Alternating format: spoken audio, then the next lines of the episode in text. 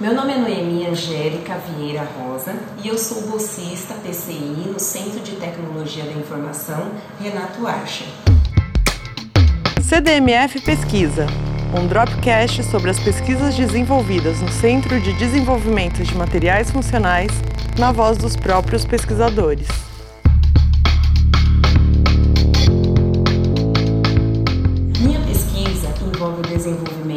Biosensores para a detecção de doenças cardiovasculares.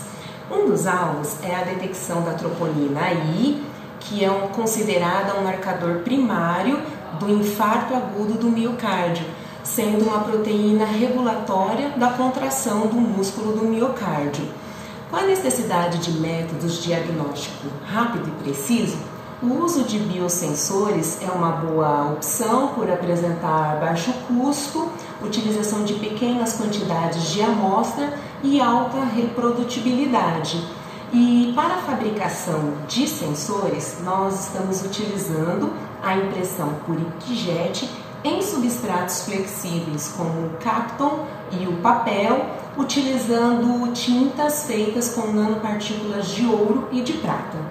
Uma das vantagens da, do uso de nanopartículas de ouro é que elas possuem, elas apresentam ampla área de superfície, apresentam também uma rápida transferência de elétrons e excelente biocompatibilidade.